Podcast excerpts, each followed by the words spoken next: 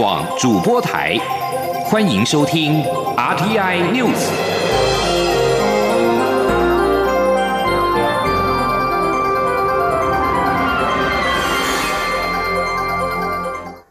各位好，我是主播王玉伟，欢迎收听这节央广主播台提供给您的 RTI News。今天是二零二零年五月二十九号，新闻首先带您关注香港情势。中国第十三届全国人大三次会议二十八号下午以高票表决通过被称为“港版国安法”的全国人民代表大会关于建立健全香港特别行政区维护国家安全的法律制度与执行机制的决定。蔡英文总统表示，中国绕过香港的立法机构，强行通过港版国安法草案授权，大幅压缩香港言论自由与司法独立。台湾的立法院也进行了相关讨论，朝野立委都有共识，要对北京当局提出谴责。可以看见，此时此刻，台湾全体不分政党色彩、不分政府或民间，都团结起来，挺香港人民以及普世的民主价值。总统指出，行政院也启动香港人道援助关怀行动专案，将规划港人的居留、安置、照顾等更进一步的协助措施。相关措施将由陆委会展开跨部会协调，编列预算、挹注经费。总统并且表示。随着中国打破五十年不破不破不变的承诺，香港的情势恶化，也对区域的和平稳定造成冲击。台湾有责任与国际民主阵营的伙伴们携手合作，持续撑香港、撑港人。总统并且在最后标注了“自由的台湾撑香港的自由”。中国全国人大修法通过港版国安法修法授权。陆委会二十八号对于中共强推恶法、伤害香港的民主自由、背弃高度自治承诺的做法予以强烈谴责。陆委会并且强调，面对香港变局，台湾不能够置若罔闻，将与全球民主阵营继续为香港发声，共同捍卫普世价值。前天记者王兆坤的采访报道。针对中国通过港版国安法，陆委会表示，中共强推恶法，灼伤香港民主自由。政府将展开人道援助行动专案，严正捍卫普世价值。陆委会副主委邱垂正说：“中共罔顾民意、强渡关山的蛮横做法，严重伤害香港民主自由及法治，我政府予以强烈谴责。”陆委会表示，沉默的代价将是纵容集权专制政权肆无忌惮蚕食鲸吞得来不易的民主与人权。因此，面对香港变局。台湾不能置若罔闻，邱垂正说：“陆委会会依照总统指示，统筹规划香港人道援助行动专案，完善港人来台居住、安置、照顾的政策目标。我们也会与全球民主阵营继续为香港的自由发声，共同捍卫普世价值。”陆委会强调，中共对香港事务的处理态度，不仅攸关港人福祉，更牵涉两岸心理距离。以及亚太地区的繁荣稳定，其在港强推国安法，设立国安机构，背弃对香港高度自治五十年不变承诺，印证一国两制的虚伪本质，并非两岸关系之福，也将动摇国际社会信心。中央广播电台记者王兆坤台北采访报道。而陆委会正在规划香港人道援助行动专案小组，就港人安置、照顾、居留等事宜提出完整方案。行政院发言人丁仪明二十八号表示，专案小组事务牵涉到许多部会，陆委会需要重新盘整，相信已经有规划的雏形，将针对某些不能够来台湾或是不能居留在台湾的香港人，当生命受到威胁时，提供避险方式。政府的所有作为都是要民人民安心，让香港居民觉得台湾支持他们，与他们站在一起。而在朝野的反应方面。民进党在二十八号发表声明，表示对于中国大陆通过了港版国安法，表达强烈的遗憾以及严厉谴责，并且认为中国政府强行通过该决定，片面改变香港的自主地位，这是公然违反对香港人民及国际社会的承诺，让一国两制体制形同瓦解。民进党中央将组成香港情势应应小组，密切关注事态发展，协助政府完善人道救援机制。国民党表示，港版国安法可能为香港社会带来对立冲击，并冲击自由民主。国民党表达高度忧虑，呼吁中国当局、港府与香港各界能够充分沟通、理性对话。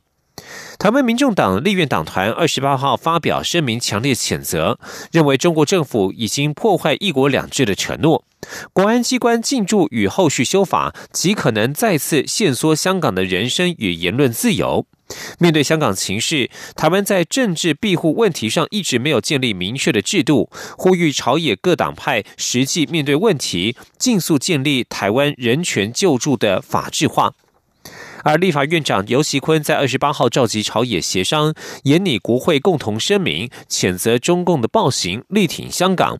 不过，朝野对于谴责中共的部分有共识，但声明当中是否要纳入依照港澳条例规定具体化提供港人庇护机制，则有不同的意见，还有待进一步协商凝聚共识。今天记者刘玉秋的采访报道。中国人大会议表决通过港版国安法草案，香港局势越来越险峻。立法院长游锡坤二十八号透过脸书表示。中共强势通过港版国安法，毫不遮掩的限缩香港自治空间，侵害自由，迫害人权。他并召集朝野党团协商，研议发表国会共同声明，谴责中国。率先发起严拟共同声明的时代力量版本中，除了谴责中共对香港的暴行外，也要求政府依照港澳条例第十八条，严拟专案提供港民政治庇护。而台湾民众党则在声明中进一步要求，依照港澳条例。尽速建立港人庇护法制化。国民党团的版本则是建请行政院以具体修法行动，进一步落实支持港人追求民主自由的决心。民进党团则认为，声明中要纳入修法等文字应该慎重。由于四个党团各自提出的声明版本，仅对谴责中共暴行有共识，但对于港澳条例政治庇护机制部分仍有歧见。实力党团总召邱显智则呼吁，希望能够透过声明重新审视港澳条例，让援助港人更具制度化。这个有一个哈比较明确的一个这个可招溯性的基准哈啊，当然我们是希望能够哈对援助香港有一个制度上制度化的努力。台湾国会事实上是希望透过制度化上的努力，然后去援助实质上去援助香港人。我觉得这一点是重要的。最后，尤喜坤才是将由各党推派代表与法制局进一步研商共同版本。若能凝聚共识，则将送交二十九号的院会宣读国会共同声明。中央广播电台记者刘秋采访报道。反制中国强推港版国安法，美方认定香港不再保有自治，外界评估美国可能撤销对香港的特殊待遇，动摇香港亚洲金融中心的地位。学者二十八号表示，若取消特殊待遇，外资港资将加大撤出香港，首选为新加坡，而部分热钱可能涌入台湾。但是，台湾短期之内受限法规自由度，难以取代香港成为新的金融中心。另外一方面，香港原先享有的关税优惠，若是遭到美国撤销，也将影响台厂转口货运的布局。吉林央广记者谢嘉欣的采访报道。美中冲突加剧，随着中国强推港版国安法，打破香港自治五十年不变承诺，一国两制沦为一制。美方也祭出反制措施。美国国务卿蓬佩奥已向国会报告，香港不再拥有自治。依照美国法律，若美国总统认定香港自治程度不再足以享有独立关税区、商品最惠国等特殊待遇，将有权发布行政命令暂停。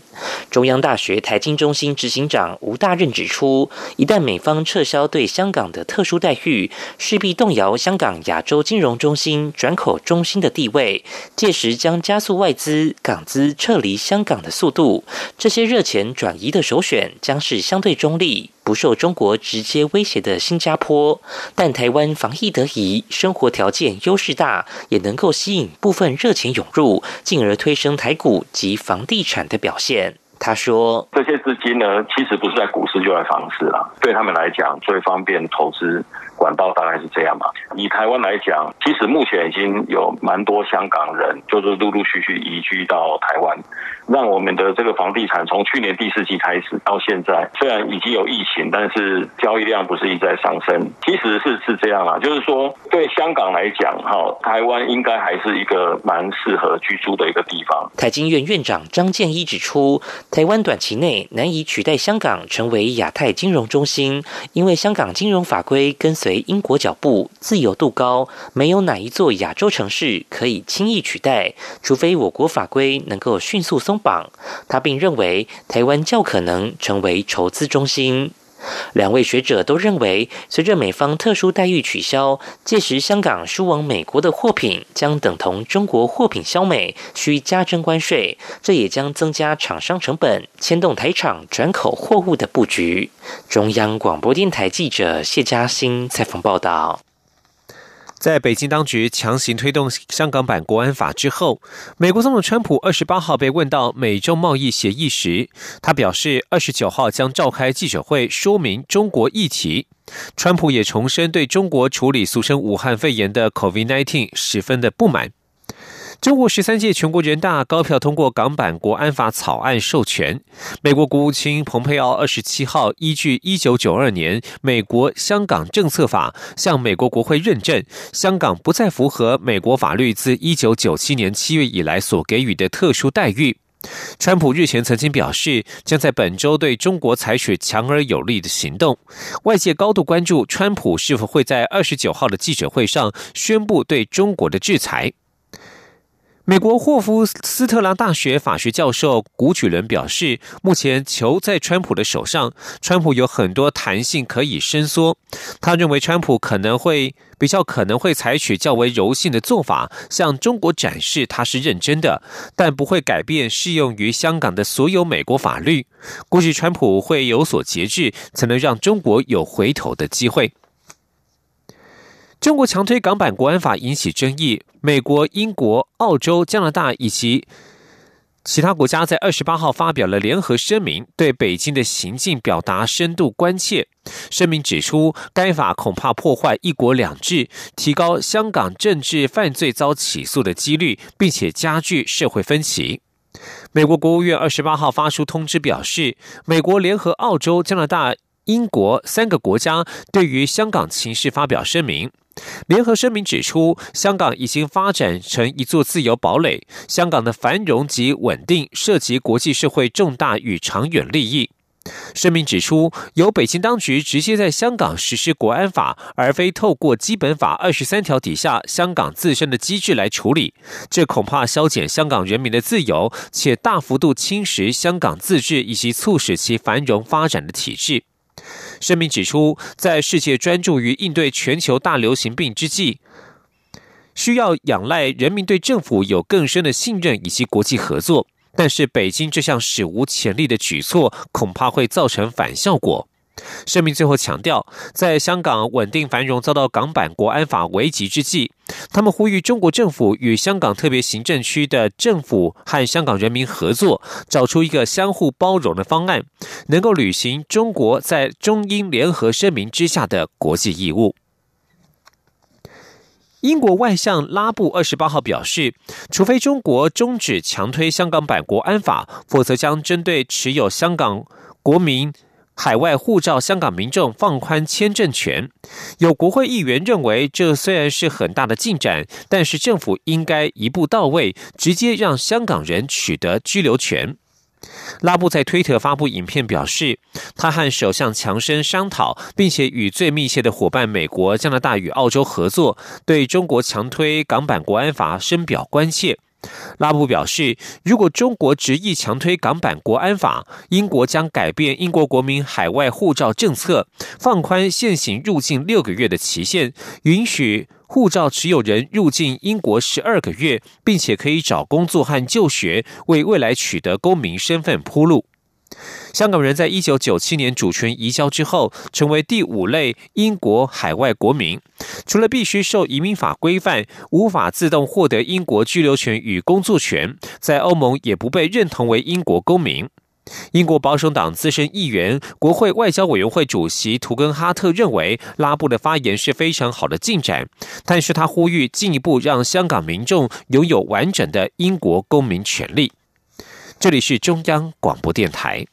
我是黄宣荣医师，指挥中心鼓励民众例行防疫新生活运动。民众外出购物时，请务必配合业者的防疫措施，例如量测体温、清洁双手等，请与他人维持一点五公尺的社交距离，或全程佩戴口罩，避免用手重复触摸商品。结账排队时，与其他消费者维持适当的距离。购物结束后，最好可以用肥皂洗手。有政府，请安心。资讯由机关署提供。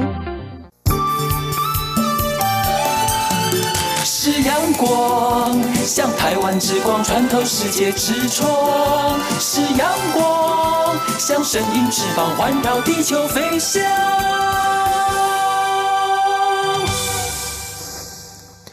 各位好，我是主播王玉伟，现在是上午的六点四十五分，欢迎继续收听新闻。行政院发言人丁仪明在二十八号表示，振兴券预算超过新台币四百亿元。行政院长苏贞昌六月二号将亲自说明振兴券的内容以及预售方式。外界关注振兴券可创造的经济效益。国发会副主委郑贞茂表示，振兴券相关方案是陈述效果的关键。下周内容明朗之后，将会有估算。前天记者王维婷的采访报道。行政院长苏贞昌六月二号将亲自说明振兴券的规划内容与领受细节，外界高度关注振兴券的规模与经济效果。行政院发言人丁仪明二十八号表示，中低收入户可免费取得振兴券，因此振兴券投入的预算会超过新台币四百亿元。丁仪明说。至于振兴券，补充一下，应该不止四百亿，因为其中一百二十万那个中低收入户，它是完全免费取得的，所以呢，实际上还有两千三百万，其中有一百二十万都是免费取得。民众花费一千元可领取三千元的振兴券，外界关注振兴券可以创造多少经济效益。国发会副主委郑珍茂在行政院表示，不能只单纯看振兴券的四百亿预算，也要看呈现方式。振兴券很多实施方案是发挥乘数效果的关键。他说，消费券的盲点是用一次就回收，振兴券的详细规划明朗后，就会有相关估算。经济部次长曾文生则表示，四百亿元是以推估两千万人领取振兴券乘以两千元计算得来，但是一千变三千有乘数效果，如何继续放大，牵涉到周转、怎么刺激以及相关配套，政院会有完整说明。针对振兴券只能用于实体通路，电商业者表示失望。丁一鸣表示，疫情冲击的是小商家、小店家为主，因此振兴券适用还是以这些店家为主。他表示，未来各部会会提出的经济方案有非常多优惠，加上振兴券的加成效果，相信最后大部分的经济所得还是会回到电商身上，电商不用担心。中央广播电台记者王威婷采访报道。行政院主计总处在二十八号公布第一季经济成长率初步统计为百分之一点五九，全年预估则下收零点七个百分点，来到百分之一点六七。主计总处分析，武汉肺炎 （COVID-19） 疫情对全年经济成长率冲击约二点一个百分点。所幸在公共预算以及公营事业加强投资支撑之下，再加上政府千亿元特别预算发放弱势补助以及振兴券的刺激消费之下，才让今年的经济成长率保一没有问题。今天记者谢佳欣的采访报道。武汉肺炎持续冲击台湾经济，不过主计总处二十八号公布第一季经济成长率初步统计为百分之一点五九，较四月概估数上修零点零五个百分点。不过全年预估值则较二月预测下修零点七个百分点，来到百分之一点六七。主因是疫情影响天数高于先前预期，民间消费冲击扩大所致。主计总处主计长朱泽明表示，原先预估今年经济成长率将逼近百分之三，但受疫情搅局冲击民间消费，他个人认为影响幅度高达二点一个百分点。所幸国内投资将撑起今年经济表现，尤其公共预算及公营事业投资点火，再加上政府防疫得宜，因应疫情所编的千亿元特别预算，用来发放弱势补助及振兴消费措施挹注下，推升今年经济成长率，保一是没有问题。他说：“特别预算对经济的成长啊，大概是会有零点九个百分点。那如果没有这个零点九的话，我们的经济成长啊是大概零点七七。”就只有零点七七，有了这个是一点六七。主计总处委员蔡宏生则说，对比二零零八年金融海啸时，台湾与全球的经济成长率都惨兮兮，但此次疫情下，台湾经济表现却不受全球联动影响。除了防疫得宜之外，也与近几年台湾体质调整得好有关。也就是近三年美中大打贸易战、科技战下，造成很多台商回流设厂，供应链移动，连带底让 GDP。就业也一起移动，进而强化台湾经济体质，提高韧性，让台湾今年经济仍可开出好成绩。中央广播电台记者谢嘉欣采访报道。因应防疫新生活运动，中央流行疫情指挥中心在二十八号向各界公布十连制措施指引。各行各业即日起可视情况，由专人搜集民众个人资料，但是仅作为配合疫调使用，而且最多存放二十八天，就必须将资料销毁。各界将来办理相关活动时，若有建立十连制，就不必担心人数规范的问题。今天记者陈国伟的采访报道。随着疫情趋缓，台湾预计从六月七号起扩大松绑各项生活防疫规范。但为了兼顾未来可能的疫调需求，中央流行疫情指挥中心二十八号公布十连制措施指引，即日起各场所可视情况，指定专人透过纸本或电子方式搜集民众个人资料。中央流行疫情指挥中心资讯组组长简宏伟表示，这些资料需采行治安防护措施，而且最多保存二十八天之后就要删。删除或销毁。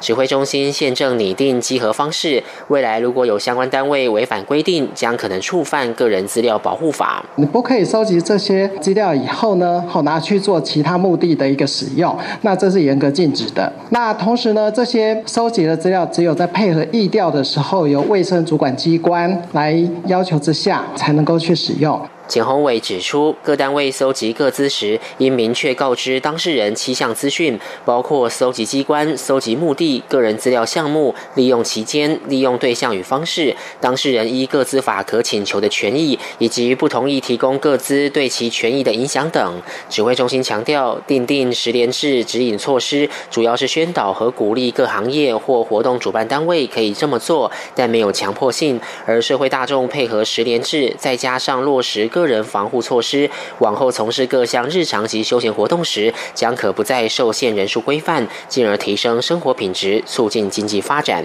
中央广播电台记者陈国伟台北采访报道。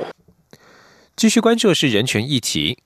国家人权博物馆在二十八号举办高一狱中高医生狱中家书新书发表会，书中完整收录了白色恐怖受难者邹竹高医生在。国家威权迫害之下被关押的期间，道出对家人、对部落的爱与心声，字字句句令人动容。该书的出版也见证原住民族转型正义的里程碑。今天，央网记者杨仁祥、江昭伦的采访报道：白色恐怖受难者高医生，一九五四年四月十七号，因为被认定意图以非法之方法颠覆政府，判处死刑，遭到枪决。二零一三年，高医生的儿子高英杰将父亲高医生遭羁押在青岛东路三号军法处看守所期间所留存的五十六封家书捐赠给国家人权博物馆，并由人权馆邀集专家学者与其家人参与翻译润饰，确认每封信的日期后，终于在今年五月完成高医生狱中家书新书的出版。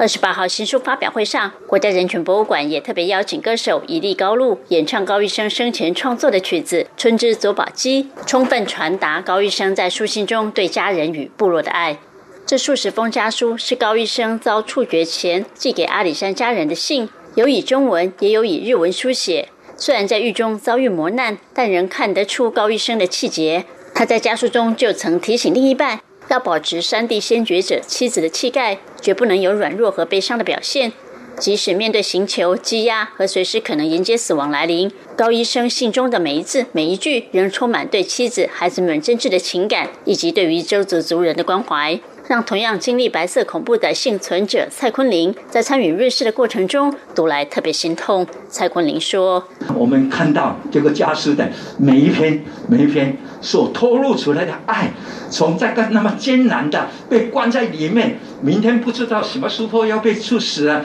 这种情形下，他还继续着吐露着他的爱的语言，对家子的爱。”对他的这个故乡，对呃，对他的这个那周族的爱，对这个整个社会，这个对台湾的爱。高医生的儿子高英杰说：“他在最初翻译的过程中，重复读到这些家书，真的很感动。尤其父亲在最后一封信中提到他的冤罪以后会昭明，还说很想穿另一半缝制的衣物，以及最后遗言：在田间，在山中，我的魂魄时时刻刻陪伴着，都成为激励家人最大的动力。”高英杰也很高兴，终于完成了父亲的遗愿，让家书得以完整保存下来。我要向在天上的父亲说，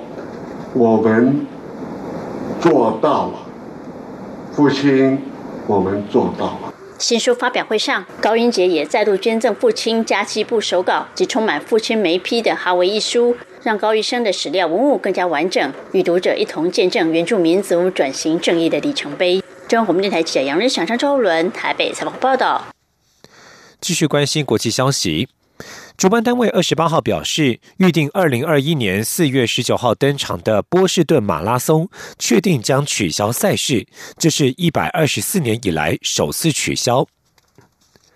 这场比赛从一八九七年开办，是全世界最著名的马拉松大赛，每年通常会吸引超过三万名跑者参与盛会。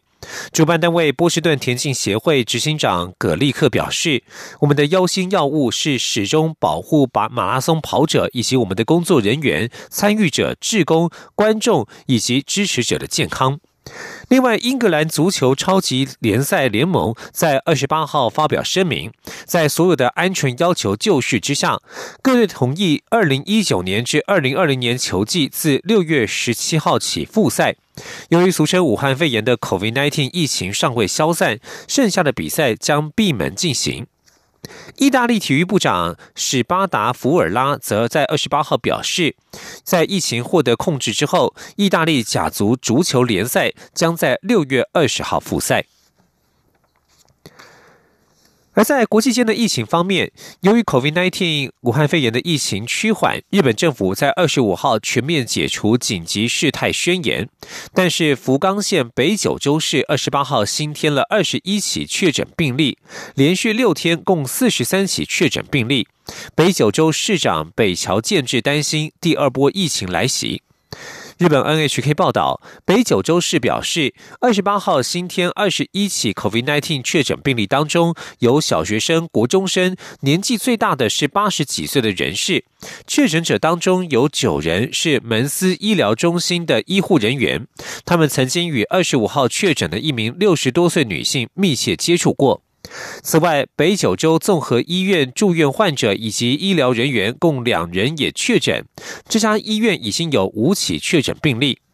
北九州市二十八号新添的二十一起确诊病例当中，有十七起与已经确诊者曾经密切接触，其余四起则查不出感染来源。继续将焦点转到美国。美国总统川普推文遭到推特官方加注警语，引来川普回呛言论自由遭到干预。白宫发言人麦肯内尼二十八号指控社群媒体审查美国总统的言论，却放任中共官方散播假讯息。社群网站 Twitter 日前将川普的两则推文标注为没有根据，并指川普错误陈述。川普随后回击，指 Twitter 正在干预2020美国总统大选，彻底扼杀言论自由，而他身为美国总统，绝对不允许此事发生。为了反击，川普二十八号稍晚将签署一道有关社群媒体的行政命令，但是内容尚不明朗。白宫发言人麦肯内尼二十八号在记者会上表示，现在是时候公开 Twitter 以及其他社群媒体平台针对川普与保守派偏见的事实查证。麦肯内尼点名 Twitter 一名从事事实查核的雇员曾经推文说，白宫内确实有纳粹分子，但是这一类对白宫与其雇员的野蛮、冒犯与虚假声明推文未被加注事实查核标签。而麦肯内尼还指控大型科技公司对美国总统以及其顾问快速展开审查，但是对中国官员散播假讯息贴上警示却是踌躇不前。以上新闻由王玉伟编辑播报，这里是中央广播电台台湾之音。